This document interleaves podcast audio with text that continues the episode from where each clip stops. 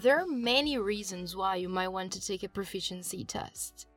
Maybe you're being transferred to another branch of your company in another country. Maybe the graduation program you're applying to requires it, or maybe you're trying to study abroad. Either way, the fact is that sometimes you need to prove the English you've got. So, if you're preparing for a TOEFL IBT, IELTS Academic, or C1 Advanced, this last module of the course on writing was made for you. This module is divided into three parts, each discussing a different type of exam. Let's begin with TOEFL.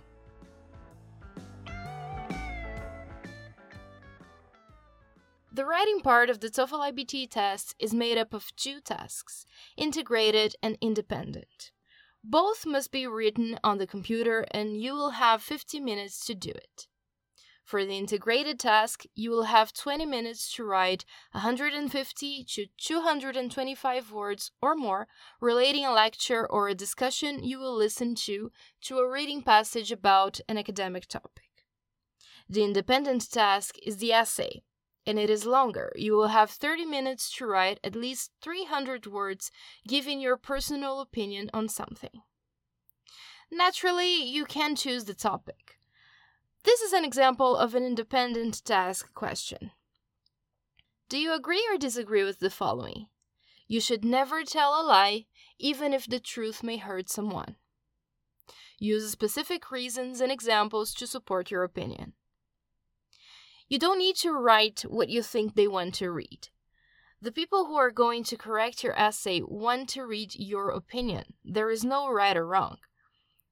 Since this is a personal text, it's okay to use personal examples you may have to illustrate a point. The points you do have to worry about are the organization of your ideas, grammar, and vocabulary. Those are the things that can make you lose points. Your essay will be scored on a scale of 0 to 5. What matters is how well you have addressed the topic and developed your ideas. Correct grammatical forms and good varied vocabulary are also important, but not essential. Meaning, if you have a strong, well organized structure along the topic proposed, but made a few grammar mistakes along the text, you can still get a good score. Being creative helps a lot when you need to write, but believe me, mastering some strategies is just as important as having good ideas. Here are some things you need to keep in mind. 1. Understand the directions before you begin. Then focus on the task, not the directions. 2. Read the question carefully and understand what you have to do. You don't want to misunderstand the topic. 3. Make an idea map or an outline to help you organize your essay. 4. Write in English. You will not have time to translate your essay from Portuguese to English. Seriously, don't even try it. 5. Use words and grammar that you are familiar with. Don't try to impress the reader. You have a better chance of getting a good score if you stick to what you know. 6. Pay attention to the time. Leave a few minutes to go over your writing so you can correct any mistakes. There will be a time counter on the top of the screen. Keep an eye on it. Speaking of time, you will have 30 minutes to complete this task. Yeah, it sounds like it's not enough, but if you divide your time wisely and practice a lot before the test, you can do it. The best strategy is to dedicate the first 5 minutes to planning and structuring your ideas. Then, the next 20 minutes are for writing, really getting your hands dirty. But think about it if you've planned everything before and your planning is solid, the writing itself won't be hard at all. Finally, the last five minutes are for revising your essay, looking for mistakes here and there, adjusting punctuation, that kind of thing. So that's it plan, write, revise. Let's talk about each.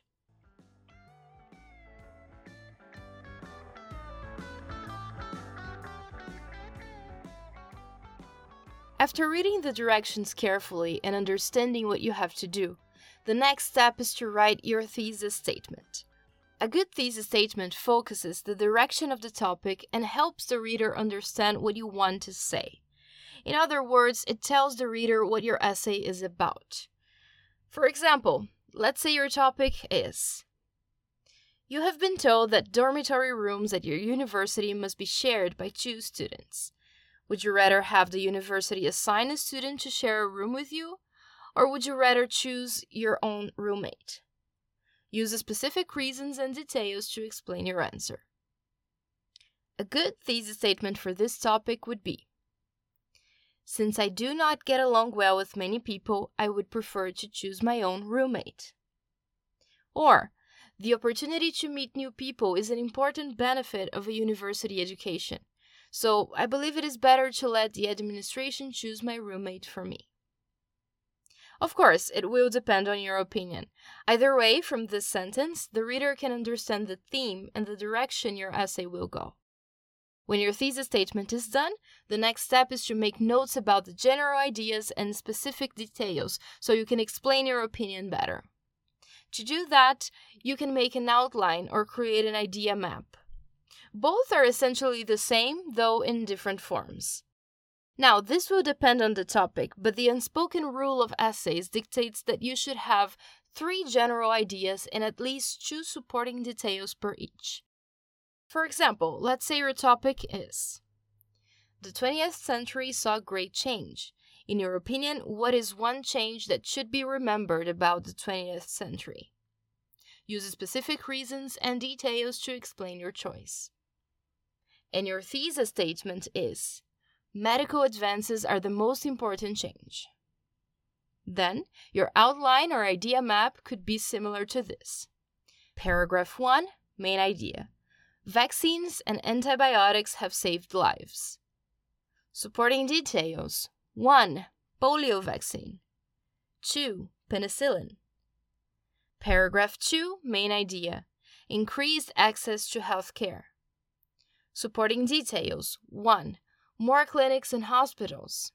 2. Easier to get treatment. Paragraph 3 Main idea Improved surgical techniques. Supporting details 1. Microscopic and laser surgery easier to perform. 2. Patients recover faster. These preparation steps are part of your notes, and you should scribble them on the piece of paper they will give you, and the readers who are going to score your essay won't see them. However, outlining your ideas is the most important step toward a solid, well organized essay. The readers will be able to tell if you follow the preparation steps mentioned here or not. If you did, the next part will be easy. Once you have your essay planned, all you need to do is write it. And if you have followed the previous steps carefully, the writing itself should be easy. After all, you're just transforming your outline or idea map into a text.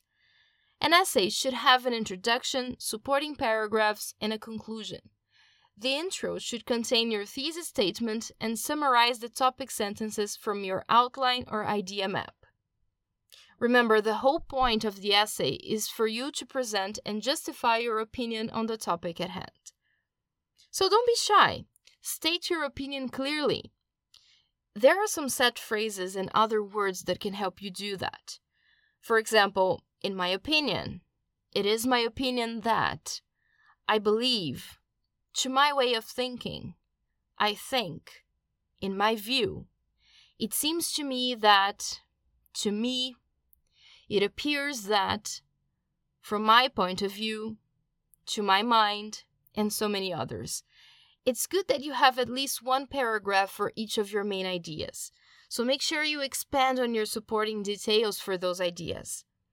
After that comes the conclusion, and there are many different ways to close an essay. You can write a few sentences that support your thesis and remind the reader of your intentions. You can restate your thesis and or topic sentences. You can use all the information you provided and write a generalization. You can make a prediction. You can close with a rhetorical question or write a recommendation.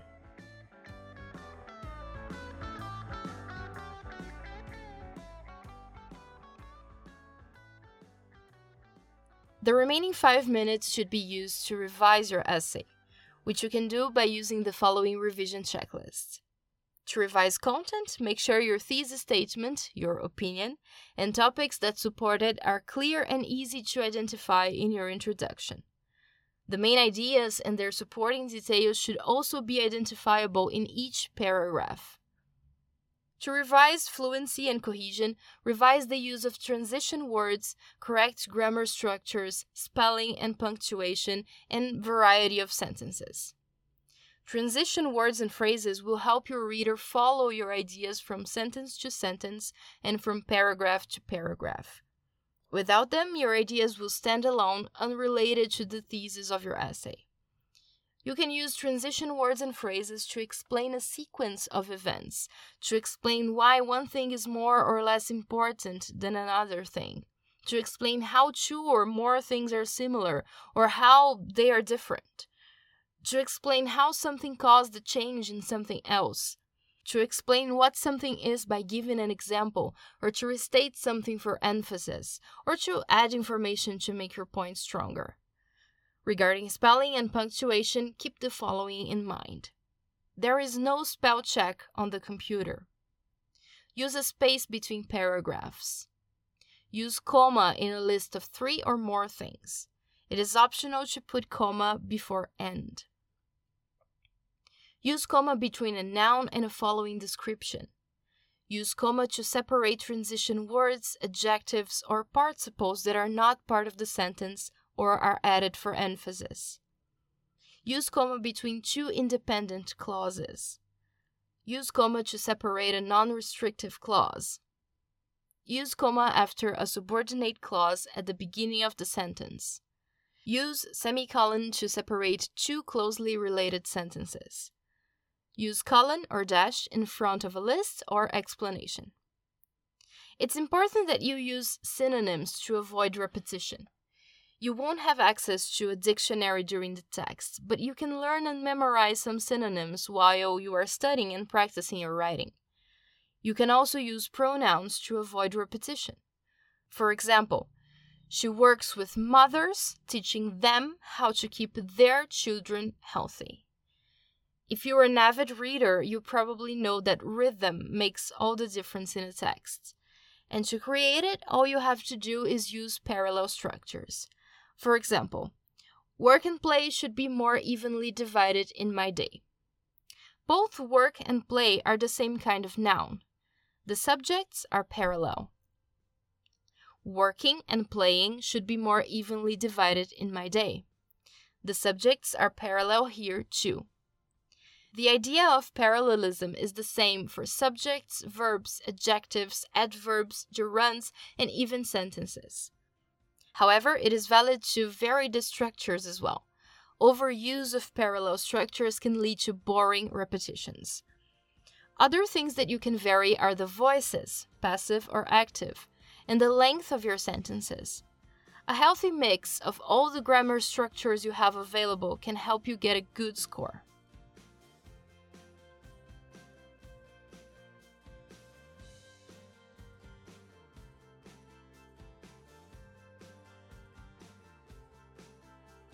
If you haven't already, please subscribe to the newsletter to get the exercises related to this episode.